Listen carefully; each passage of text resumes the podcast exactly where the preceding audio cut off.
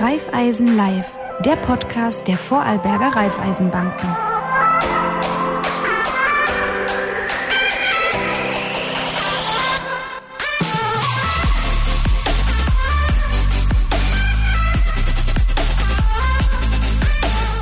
Herzlich willkommen zu einer neuen Ausgabe von Raiffeisen Live, der ersten in dem neuen Jahr. Und ich freue mich, den Jürgen Rupp bei uns begrüßen zu dürfen. Lieber Jürgen, du bist Wertpapier- und Anlageexperte bei den Raiffeisen Landesbanken in Vorarlberg. Ähm, herzlich willkommen hier in unserem Studio. Danke für die ähm, Einladung. Gleich vorab, Liebe äh, Seherinnen und Seher, in der heutigen Sendung beschäftigen wir uns mit Wertpapieren und deren Veranlagungen, die neben Chancen auch gewisse Risiken mit sich bringen. Drum ähm, darf ich das vorlesen und darf auch auf den Disclaimer am Schluss dieser Sendung hinweisen. Ähm, das müssen wir natürlich korrekterweise vorher sagen. Wie gesagt, es geht um Veranlagung und Wertpapieren. Ähm, lieber Jürgen, lass uns gleich mal äh, einsteigen. Momentan in aller Munde ähm, sind die Zinsen bzw. das Steigen der Inflation. Aber was heißt denn das eigentlich? Was ist die Inflation? Was bedeutet das denn für uns alle, wenn die Inflation steigt, wie man es auch in den Medien überall hört? Also Inflation bedeutet die Preissteigerung innerhalb einer Volkswirtschaft. Die wird gemessen an einem Warenkorb und dieser Warenkorb äh, beinhaltet Waren, Dienstleistungen, äh, Nahrungsmittel und Energiepreise. Und das ist dann die Referenz für die Berechnung der Inflationsrate und die ist jetzt deutlich äh, gestiegen. Daher steigen auch die Preise und ähm, die liegt momentan in Österreich bei 4,8 Prozent. Das heißt, auf der einen Seite steigen die Preise im, im Alltag, auf der anderen Seite haben wir sehr, ein sehr niedriges Zinsniveau, beziehungsweise fast null. Ähm, das heißt ja, das Geld am Konto wird weniger wert. Es ist ja umso wichtiger, mal darüber zu reden, was kann ich denn, wie kann ich das Geld richtig veranlagen, dass ich doch, äh, dass ich mein Geld doch vermehren kann. Ähm, wie schaut es denn da aus? Gibt es da momentan wo sagst du, das sind die besten Möglichkeiten, das Geld anzulegen in Form von Aktien ähm, oder, oder Fonds etc. Wo, wo, was empfiehlt der Experte von der Raiffeisenbank? Also man muss sagen, momentan, wenn man es auf dem Sparbuch hat, das Geld, dann ist das momentan eben mit 0% verzinst. Das heißt, man verliert laufend an Kaufkraft. Wenn ich Inflation annehme, jetzt, äh, das war die Jahresinflation in Österreich, war jetzt bei 2,8 Prozent, die durchschnittliche Jahresinflation. Ähm, das heißt, ich verliere permanent an Kaufkraft, wenn ich keine Verzinsung erhalte auf dem Sparbuch. Und das ist momentan die Realität für den Großteil eben der Vorarlberger und Österreicher, die ja das Geld auf dem Sparbuch haben. Und es ist schon nicht absehbar, dass die EZB äh, irgendwelche Änderungen des, äh, der, der, Leitzinsen vornimmt. Ähm, und daher ist es unbedingt notwendig, dass man andere Altern Anlagealternativen eben findet als äh, Kunde und eben ähm, zum Beispiel in Aktien investiert oder in äh, Gold zum Beispiel, was typische Sachwerte sind. Also man sollte sein Kapital auf jeden Fall breiter streuen und nicht nur auf dem Sparbuch belassen, weil der Kaufkraftverlust ist momentan doch durch die gestiegene Inflation immens. Das heißt eigentlich für, für die Sparer oder, oder für jeden, der, der das Geld ein bisschen auf der Seite lässt, schlechte Nachrichten. Sehr schlechte Nachrichten auf jeden Fall, weil es ist auch so, dass die EZB auch keine äh, Pläne hat, äh, die Zinsen irgendwie anzuheben. Ähm, es ist ja auch so, der Einlagesatz äh, der Banken bei der EZB ist ja minus 0,5, der Leitzins bei 0 Prozent. Das heißt, bevor überhaupt der Leitzins angehoben werden würde, wo er maßgebend ist für die Sparbücher, äh, würde zuerst einmal der Einlagesatz für die, für die Banken erhöht werden. Also das dauert noch bis, man vermutet so bis Ende 2023, bis überhaupt ein, eine denkbar ist, dass eine Zinserhöhung kommt seitens der EZB. Ähm, jetzt hört man oft Inflation gemeinsam mit den Staatsschulden, aber die Staatsschulden steigen immer mehr in dem Bezug. Was, was, was, was, macht, was macht man mit den Schulden oder den Staatsschulden bei steigender Inflation? Was, was gibt es da für Auswirkungen darauf? Also an sich ist es so, dass äh, der, der, Staat sich ja momentan zu 0 Prozent quasi finanzieren kann. Also wenn wir mal Österreich hernehmen, eine zehnjährige Staatsanleihe bringt eine Rendite von 0,2 Prozent per Anno, also kann man sagen null. Und die Inflation ja momentan, wie wir momentan bei 2,6 Prozent. Das heißt also, der Staat kann sich jährlich momentan mit äh, circa 2,4 Prozent im Moment entschulden, weil der Geldwert ja weniger wird. Mhm. Das heißt auch, äh, wenn ich das BIP jetzt hernehme, ja, das BIP steigt ja auch, wenn das theoretisch äh, stagnieren würde. Aufgrund von der Inflation würde das BIP ansteigen. Und die Relation wird ja immer gerechnet, Staatsschulden zum BIP. Wie groß ist, sind die Staatsschulden im Verhältnis zum BIP? Das heißt, automatisch würden auch die Staatsschulden im Verhältnis zum äh, Bruttoinlandsprodukt fallen. Das heißt also, der Staat wäre laufend jedes Jahr, eigentlich hat er weniger Schulden im, im Verhältnis zum Bruttoinlandsprodukt. Für den Staat oder für die, für die Verschulder, generell für die Schuldner, ist es nur ein Vorteil. Das heißt, ich kann eigentlich meine Schulden momentan durch die hohe Inflation oder durch die jetzige Situation bis zu einem gewissen Punkt etwas refinanzieren. Richtig, das ist ein großer Vorteil für die, wo wir momentan Schulden haben, beziehungsweise auch die Fixzinskredite natürlich mhm. haben, doppelt, die schon länger abgeschlossen ja. haben. Und es ist auch so, die, die uh, kurzfristigen Zinsen, also bei den uh, Krediten sind ja, der Referenzsatz ist der 3 monats euribor und der geht auch erst dann nach oben, wenn die EZB was an den kurzen Zinsen macht. Also bleiben wir da auch uh, relativ tief. Jetzt ganz konkret einmal gefragt für den, für den normalen Sparer, wo jetzt kein, äh, keine Staatsbudgets verwaltet.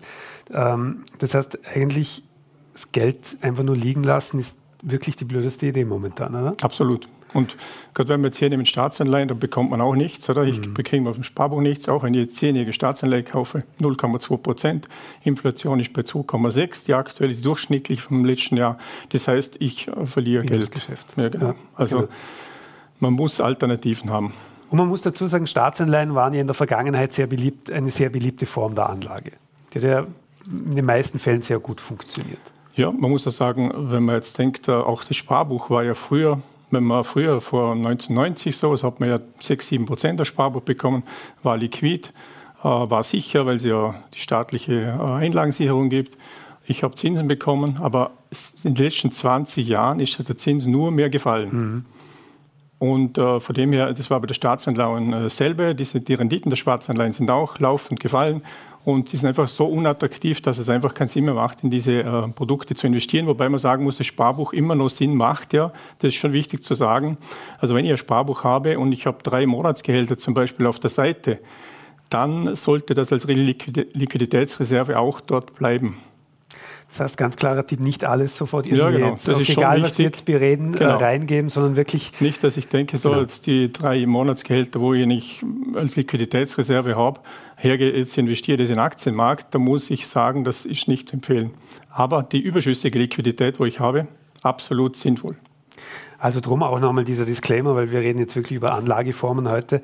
Ähm, und natürlich ist, hat jede Anlageform gewisse Risiken. Dem muss man sich natürlich bewusst sein. Und, und alles aufs Spiel zu setzen, ist genau genauso so eine blöde Idee in, genau dem, so in dem Moment. Ähm, wie ist es jetzt, wenn, wenn jetzt, ich meine, die Inflation wird wahrscheinlich äh, in gewissem Maßen weiter so gehen. Ich meine, das Niedrigzinsniveau wird auf absehbare Zeit mal so bleiben. Da wird sich jetzt kurzfristig auf, auf jeden Fall gar nichts ändern. Ähm, wie sollte man jetzt generell auch als Anleger, also egal jetzt ob mit größere Positionen oder kleinere Positionen, du hast vorher gesagt, es sollte sehr breit sein, ähm, worauf sollte man da momentan achten? Also grundsätzlich ist immer wichtig, wenn ich jetzt äh, mir überlege, vom Sparbuch wegzugehen und äh, möchte breiter diversifizieren, dann ist es immer sinnvoll, ich gehe mal zum Anlageberater, zu meiner Bank und äh, sage, okay, ich möchte äh, veranlagen, dann äh, der Berater dann fragt die Risikobereitschaft ab des Kunden, also wie, wie, wie stark, welche Schwankungen kann er aushalten? Das ist auch sehr, sehr wichtig, weil viele Kunden können gewisse Schwankungen einfach nicht aushalten.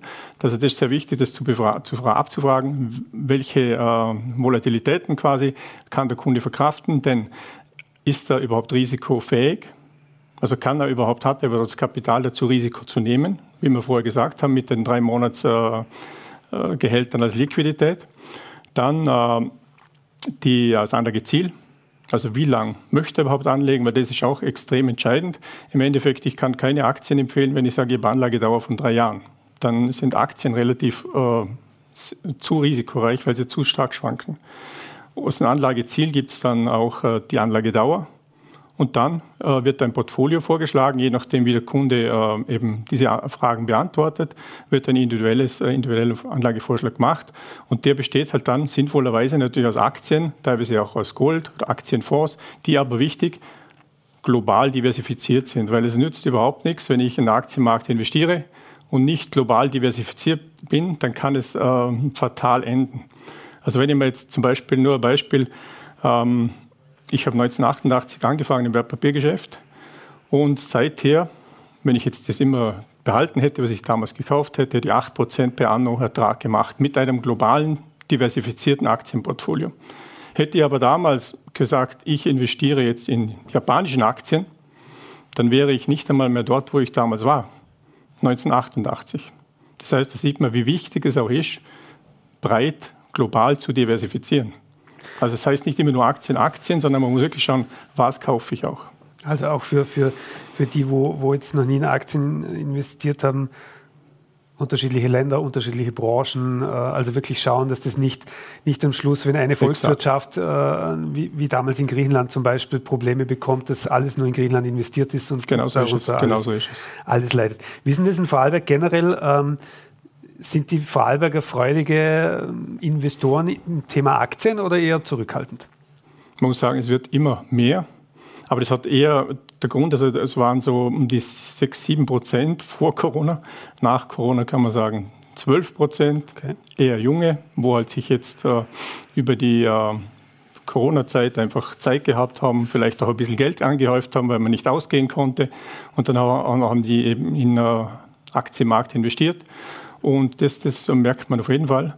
Äh, aber generell ist es so, dass der Vorarlberger natürlich eher konservativ äh, investiert ist oder eher halt äh, sicherheitsorientiert, würde ich sagen. Und im Schnitt kann man so sagen, dass 20 Prozent der Vorarlberger Aktien entweder direkt besitzen oder über Voranteile. Also ist es ein relativ schon wieder verbesserter Schnitt durch, durch die Corona-Phase. Ist das im Vergleich zu anderen Ländern, ist das Vorarlberger risikoscheuer oder, oder, oder freudiger?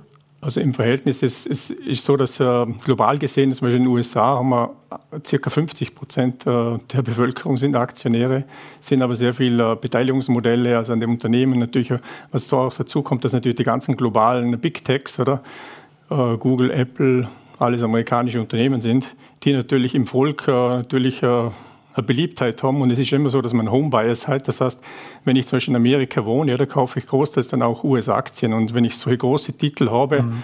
dann ziehen die natürlich an, oder? Das haben wir jetzt in Österreich nicht so attraktive Titel wie jetzt in, in den USA. Äh, oder zum Beispiel auch in Schweden, wenn wir Schweden hernehmen. Ähm, in Schweden ist es so, dass wenn ich mein Gehalt bekomme, dann wird 16 Prozent in das staatliche Pensionssystem automatisch einbezahlt und zweieinhalb Prozent müssen vom Staat, also verordnet, in Aktienmarkt investiert werden, am Kapitalmarkt. Jedes, jeden Monat geht das einfach automatisch dorthin.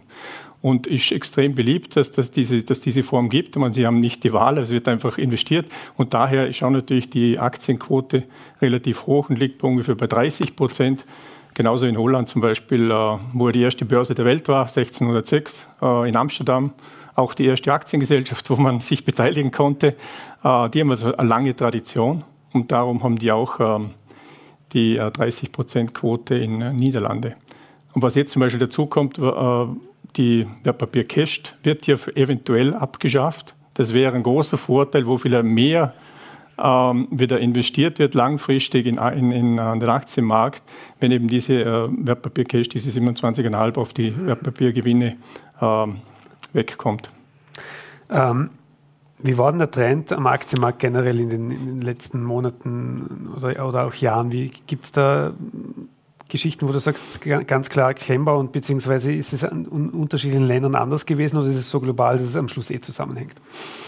Na, also was eindeutig zu erkennen ist, dass halt die Technologiewerte extrem angestiegen sind. Oder wenn man zurück in zehn Jahre jetzt Nasdaq 100, das ist so der globale, ähm, nicht globale, das ist ein typischer US- Technologieindex, wo halt die 100 größten Technologiewerte drinnen sind, Wachstumswerte, der hat also 520 Prozent gemacht die letzten zehn Jahre und hat eigentlich die anderen alle Märkte oder, oder Sektoren eigentlich outperformt. Also das ist ein eindeutiger Trend war in Richtung Technologie. Hat natürlich auch mit dem zu tun, dass die Zinsen äh, immer weiter und weiter runtergegangen sind. Das heißt, also Technologiewerte da sehr attraktiv waren, weil die am meisten Wachstum eben äh, prognostizierbar war. Äh, jetzt, wo die Zinsen wieder ein bisschen ansteigen, eben gerade in den USA, ist ja so, dass ein Trendwechsel ist, bei uns nicht in Europa, aber in den USA schon, dass die eben gerade diese Technologiewerte, die relativ hoch bewertet sind, dann etwas unter Druck gekommen sind. Aber global gesehen äh, sehr, sehr positive ähm, Entwicklung Aktienmarkt. Und ich möchte nochmal sagen, die, es hat ja sehr, sehr viele Krisen gegeben. Also seit nochmal, ich gehe nochmal zurück zu 1988, seit ich angefangen habe, der, äh, also im Wertpapiergeschäft. Da haben wir gehabt die Asienkrise, wir haben gehabt die Russlandkrise, wir haben gehabt den, die Technologieblase, wir haben den 11. September gehabt, wir haben die Finanzkrise gehabt und wir haben jetzt Corona-Pandemie gehabt. Und trotzdem hätte im Aktienmarkt 8% verdient, im globalen Aktienportfolio, trotz dieser ganzen Krisen. Das heißt also, von den Krisen muss man sich nicht fürchten, das ist ganz wichtig. Es ist zwar eine Volatilität in der, in der Phase da, dass, ich, äh, dass die Kursrückgänge da sind, aber wenn ich das langfristig sehe, ist es ein, ein, ein ertragreiches, höchst ertragreiches äh, äh Segment, die Aktien. Wenn man es diversifiziert, ähm, diversifiziert, ja, genau. Das ist, das ist das Wichtigste. langen Atem hat. Muss man immer wieder sagen, immer wieder sagen, lange Atmen, Diversifikation, ja. genau. Und äh, genau. Und nicht so gleich nervös werden, wenn die, wenn, die, wenn die Kurse nach unten gehen. Genau so ist es. Du hast gerade vorher angesprochen, momentan die, vor allem die Technologieaktien massiv unter Druck, auch der asiatische Markt sehr unter Druck. Ähm, das heißt, jeder, der was momentan ein bisschen beobachtet, ist ziemlich viel rot im Moment. Ja. Ähm, auch von Papieren, die in den letzten Monaten wirklich oder in den letzten Jahren nur nach oben gingen, sind, mhm. gehen momentan zurück. Wie glaubst du, wird es in den nächsten, sagen wir, sechs Monaten, zwölf Monaten, was werden wir da sehen?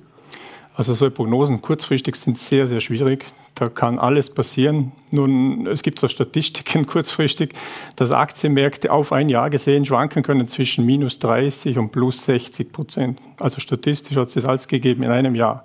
Das heißt, aber ich glaube, dass es heuer, ähm, wenn, jetzt, wenn jetzt die Inflationsdaten aus den USA nicht noch sich äh, dramatisieren, dass man vielleicht nur 5, äh, ja, 5 10 Prozent im Index vielleicht nur runtergehen können. Also ich glaube im Technologieindex, mhm. das heißt also nicht in den, äh, im S&P 500, der eigentlich die ganze US-Wirtschaft repräsentiert, ähm, weil da sind viele auch äh, Value-Werte drinnen, die so, sozusagen Substanzwerte, also wie Procter Gamble, oder ähm, ja, Colgate Palmolive oder Coca-Cola, das sind so typische, also die werden sich gut halten, weil aber momentan eher der Trend ist von weg von Technologie in diese Werte, in diese soliden ähm, Substanzwerte, kann man sagen. Zwar geringe Wachstumssteigerungen, ja, genau. aber solide. Ja? Genau so ist es. Genau Und so Dividenden. Dividenden, genau, genau. Und dieser Trend ist einfach eindeutig momentan festzustellen. Und ich glaube, dass im Technologiesektor einfach nur ein bisschen äh, Potenzial da ist nach unten. Aber dann natürlich höchst interessante Einstiegsniveaus sind, gerade in den, äh, die Big Techs heben sich ja alle sehr, sehr gut. Die sind ja vielleicht 6, 7, 8 Prozent gefallen. Also wenn die jetzt vielleicht noch mal 10 Prozent runtergehen würden, wären das natürlich Top-Einstiegskurse. Mhm. Also Big Techs, Amazon, Google, also Alphabet, ja, genau, Meta, Alphabet, Facebook genau, etc. Ja, genau. Diese, diese, Aber diese gestern haben wir jetzt zum Beispiel wieder ähm, Netflix-Zahlen gehabt. Mhm. Ähm, minus 11 Prozent nachbörslich, äh, weil einfach die Abonnentenzahlen äh, deutlich niedriger waren als erwartet. Also erwartet hätte man sich von gewissen ähm, Analystenhäusern bis zu 10 Millionen neue Abonnenten für das erste Quartal und sie haben die Prognose, glaube ich, bei 2,8 Millionen gehabt. Ist natürlich gleich abgestraft worden. Für die, wo sich nicht jeden Tag damit beschäftigen, muss man sagen, die Börse hat nicht immer was mit den wirtschaftlichen Daten zu tun, sondern ganz oft mit Erwartungshaltungen genau so der Investoren. Und wenn die nicht getroffen werden, auch wenn die Zahlen sehr gut sind, dann, dann wird man dort abgestraft an der Börse.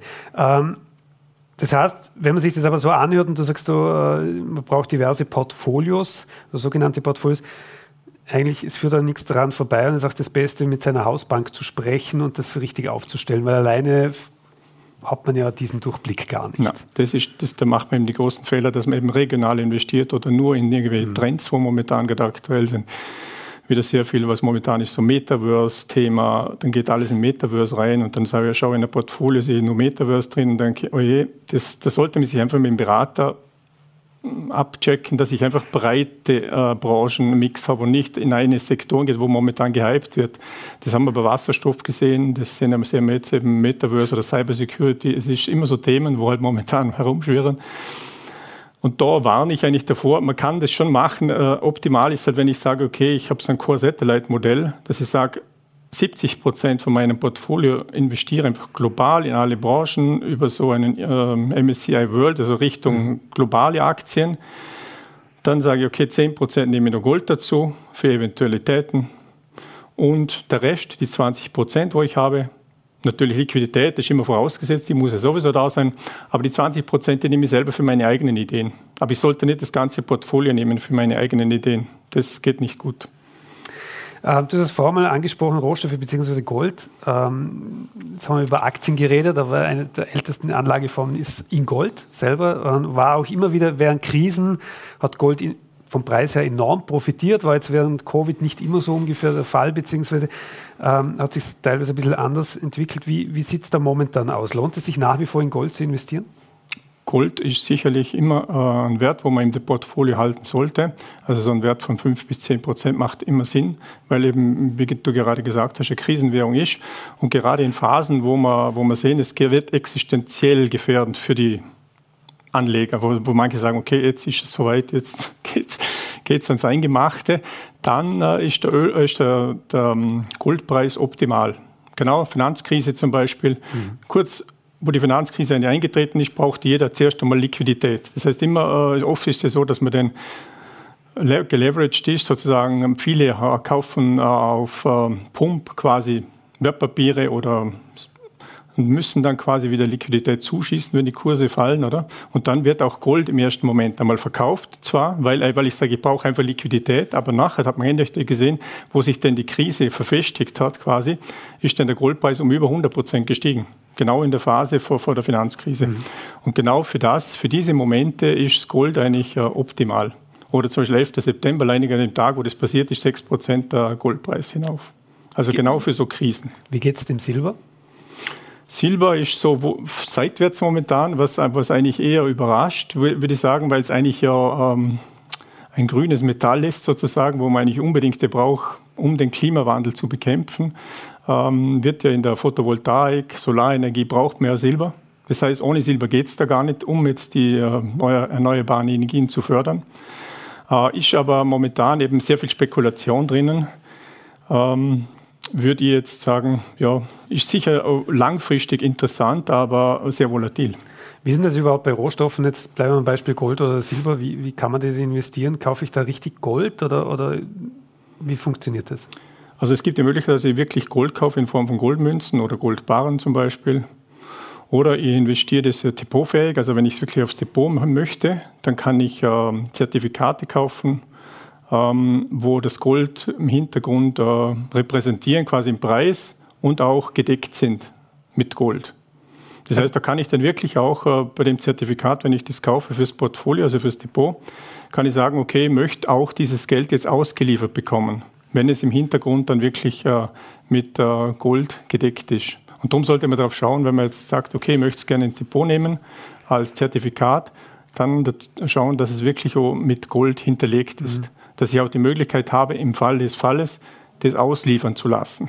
Also äh, vereinfacht gesagt, dass da auch wirklich Gold im Hintergrund ja, genau, liegt und genau nicht nur auf dem Papier genau. so ist, wie, wie oft bei Aktien, sondern wirklich äh, ähm, Wobei wir sagen, bei Aktien ist auch nicht nur Papier, sondern Aktien sind ja Substanzwerte, ja. wo wirklich reale, reale Werte dahinter stehen. Wie, wie, wie ist das ähm, ein großes Thema, ist natürlich das Thema Nachhaltigkeit. Ähm, wie siehst du dort momentan, ähm, was, was passiert da momentan und was, was vor allem, was bedeutet es, nachhaltig investieren oder in, in Nachhaltigkeit zu investieren in meinem Portfolio? Also nachhaltig das Thema, gerade in der Veranlagung wird immer mehr nachgefragt. Ich habe letztes Mal Umfrage gelesen, äh, beim Einkauf wünscht sich jeder 85 äh, Prozent der Österreicher wünschen sich nah, beim Einkauf, also nachhaltig einzukaufen. Bei der Veranlagung ist inzwischen noch ungefähr 35 Prozent, mhm. wo darüber nachdenken, steigt aber immens an und wird auch immer wichtiger. Und ähm, man kann natürlich, ähm, wenn man jetzt nachhaltig investieren möchte, gibt es eben Indikatoren, wo man darauf schauen kann als Anleger, was ist da jetzt wirklich drinnen in diesem äh, Fonds oder Produkt, wo ich da angeboten bekomme. Da gibt es eben so Kriterien wie ESG-Kriterien die Environment, Social and Governance Kriterien. Das heißt also, wie, was macht das ähm, Unternehmen Richtung Umwelt, Ressourcenverbrauch zum Beispiel, CO2-Ausstoß. Wird, wird hier ähm, gescored und bewertet? Oder wie gehe ich mit Mitarbeitern um? Äh, wie ist die Arbeitsbedingungen? Äh, sind die Lieferketten auch alle nachhaltig? Oder hm, wie transparent ist das Unternehmen. Also da gibt es mehrere Kriterien, wo da bewertet sind. Dann bekommt das Unternehmen quasi einen Score, einen ESG-Score. Und auf Basis dieses ESG-Scores kann dann der Fondsmanager sagen, okay, ich mache den Best-in-Class-Ansatz, dass ich sage, investiere jetzt in die Branche Automobil. Also da kann auch ein Automobilunternehmen ähm, drinnen sein, obwohl es irgendwie, äh, irgendwie suspekt klingt, aber da, da, schaut man dann, okay, da steht drinnen äh, Daimler, BMW, VW, Tesla Und dann wird geschaut, welche haben natürlich den besten ESG-Score.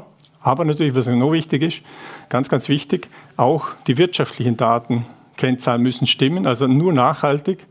Aber die wirtschaftlichen Daten stimmen nicht, das reicht nicht mhm. aus, sondern es müssen beide stimmen. Die Nachhaltigkeit muss stimmen und die wirtschaftlichen Daten müssen stimmen. Und dann äh, wird diese Aktie ins Portfolio aufgenommen. Das sind also die ESG-Faktoren. Was darüber hinaus noch gibt, sind Ausschlusskriterien. Das heißt, also, wo ich sage, als Fondsmanager, ich investiere nicht in Tabak, ich investiere nicht in Alkohol, äh, wo Alkohol ähm, oder Glücksspiel oder Atomkraft zum Beispiel, was jetzt auch ein kontroverses mhm. Thema ist. Ähm, solche werden dann einfach ausgeschlossen und die kommen dann nicht ins Portfolio.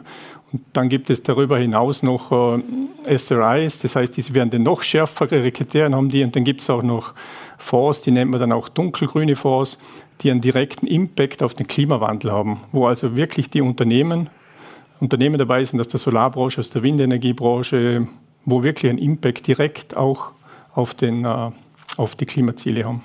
Also das heißt, es gibt eigentlich von hellgrün bis dunkelgrün alle möglichen Varianten. Ja, genau. Ähm, so auch dort empfiehlt es sich dann direkt zu euch zu kommen und zu sagen, wie, wie bewerte ich das jetzt wirklich genau. und, und, und, wie genau. funktioniert das Ganze. Genau. Ähm, es gibt ja auch mittlerweile wirklich tolle Vorprodukte, wo, man, wo, wo sich dem immer mehr widmen, wo man, wo man sich etwas leichter tut, als jetzt jede Firma zu, zu durchleuchten. Ähm, jetzt gibt es noch das Thema ähm, wo, Sachwerte ja, oder, oder auch Geschichten wie, wie Immobilien und solche Geschichten. Wo siehst du momentan dort, ähm, abgesehen von Trends, Themen, wo du sagst, äh, wo, wo, macht es dort momentan Sinn, wo sollte man, wo könnte man oder sollte man sich damit beschäftigen? Immer generell, wie gesagt, Sachwerte, Aktien, Sachwerte sind Sachwerte. Darf ich noch mal kurz erinnern, äh, Siemens, Procter mhm. Gamble hat es schon gegeben vor beiden Weltkriegen, gibt es heute immer noch. Also auch die Inflationen haben die Aktien, Aktiengesellschaften überstanden. Diesen Sachwert ist einmal zu empfehlen. Aktien, genauso Gold. Darüber hinaus eben Immobilien. Immobilien ist es natürlich so, wenn ich sage, okay, äh, ich möchte in Immobilien investieren, brauche ich ein gewisses Kapital. Aber wenn ich jetzt sage, okay, ich möchte 100.000 Euro anlegen, kann ich ja keine direkte Immobilie real kaufen, sondern dann habe ich die Möglichkeit, dass ich über äh, depotfähige, zum Beispiel über Immobilienfonds oder Immobilienaktien, dann investieren kann in, das, in, das, in die Immobilien. Die, die Möglichkeit gibt es, was natürlich auch sinnvoll ist. Äh, als Beimischung macht es absolut Sinn, dass man auch äh, Immobilien äh, beimischt, also Immobilien, wie gesagt, Fonds oder Immobilienaktie. Wobei bei dem Immobilienfonds ist es so, dass der nicht, nicht so liquid ist wie zum Beispiel Immobilienaktie. Immobilienaktie kann jederzeit am Markt werfen, jeden Moment. Bei Immobilienfonds ist es inzwischen so, dass man teilweise Behaltefristen hat, dass man nicht so schnell ans Geld kommt. Ist eher ja, da ist man auch direkt in die Immobilie eher investiert. Das heißt, ist nicht eher nicht so zu empfehlen, weil man da einfach nicht sehr liquid ist. Und darf man nicht vergessen, dass das nicht automatisch heißt, wenn sich irgendwo die Immobilienpreise um 20 Prozent nach oben entwickeln, dass die automatisch so mitgehen. Ja, genau. Na, das nicht. Nein, eben, das ist es. Da haben wir eh andere Renditen. Teilweise genau so ist es. Ähm, ähm, Darum ist es immer wichtig, auch zu, zu, natürlich dort auch zu diversifizieren. Oder? Es gibt ja Immobiliengesellschaften, die investieren eher in Gewerbeimmobilien, eher in Wohnimmobilien oder das muss man sich auch anschauen, was ist da, ob, dass ich da auch einen Mix habe und nicht nur auf einer Seite bin oder gerade jetzt mit Homeoffice, solchen Themen, äh, ist für Gewerbeimmobilien vielleicht auch nicht so, so einfach. Ja. Es gibt natürlich noch, ähm, gibt natürlich andere Anlageformen oder, oder Sachen, wo man, man, kann Kunst kaufen oder in Kunst investieren, oder genau gleich wie es ja mittlerweile Fonds gibt für Musikrechte, ähm, wo ja nicht ja. unspannend sein können können, wenn man sich anhört, um wie viele hunderte Millionen Musiker mittlerweile ihre Rechte einfach an solche Fonds. Ja, ich glaube, David äh, Bowie war es gerade, ja. Ja, genau. Mhm. Shakira zum Beispiel ja, hat ja auch genau. ihre Rechte verkauft. verkauft. Ähm, wie siehst, siehst du dort einen allgemeinen Trend oder sagst du, das sind eher klare Nischen? Also sagen wir so, das ist ähm, schon eher Nischen und das sind alles irgendwie Themen, die mit irgendwie mit Leidenschaft verbunden sein sollten. Also wenn ich jetzt äh, sage, okay, kauf, äh, kauf jetzt ein Musikrechte vor oder kauf du, ähm, sagen wir Whisky, gibt es ja auch Whisky, mhm. es gibt Kunst, ähm, es gibt Oldtimer. Das sollte immer verbunden sein mit einer gewissen Leidenschaft zu dem. Wenn ich sage, okay, äh, die Shakira hat jetzt die Musikrechte verkauft, wenn mir mal Shakira gefällt, oder? Dann kann ich sagen, boah, super, jetzt kann ich mich beteiligen an den Musikrechten von, von Shakira dann äh, bin ich nicht unbedingt so angewiesen, dass jetzt unbedingt Ertrag, weil ich einen emotionalen Gewinn habe. Oder? Und, und bei solchen Dingen wie, ähm, wie diese Sachwerte ist der emotionale Beitrag extrem wichtig. Mhm. Also da sollte man den Kunden oder es ist sowieso schwierig, in, in, solche Produkte zu investieren, weil ein Kunstfonds meistens hat dann äh, Bilder dabei, wo fünf, sechs Bilder, wo ich zum Beispiel bei Bildern, wo relativ uninteressant, in einer, einer, der, einer, ein Bild, das sehr attraktiv ist und dann sehr viel Geld vielleicht angezogen äh, wird äh, durch dieses Bild, aber in, in der Summe nicht, ja, nicht sehr viel rausschaut.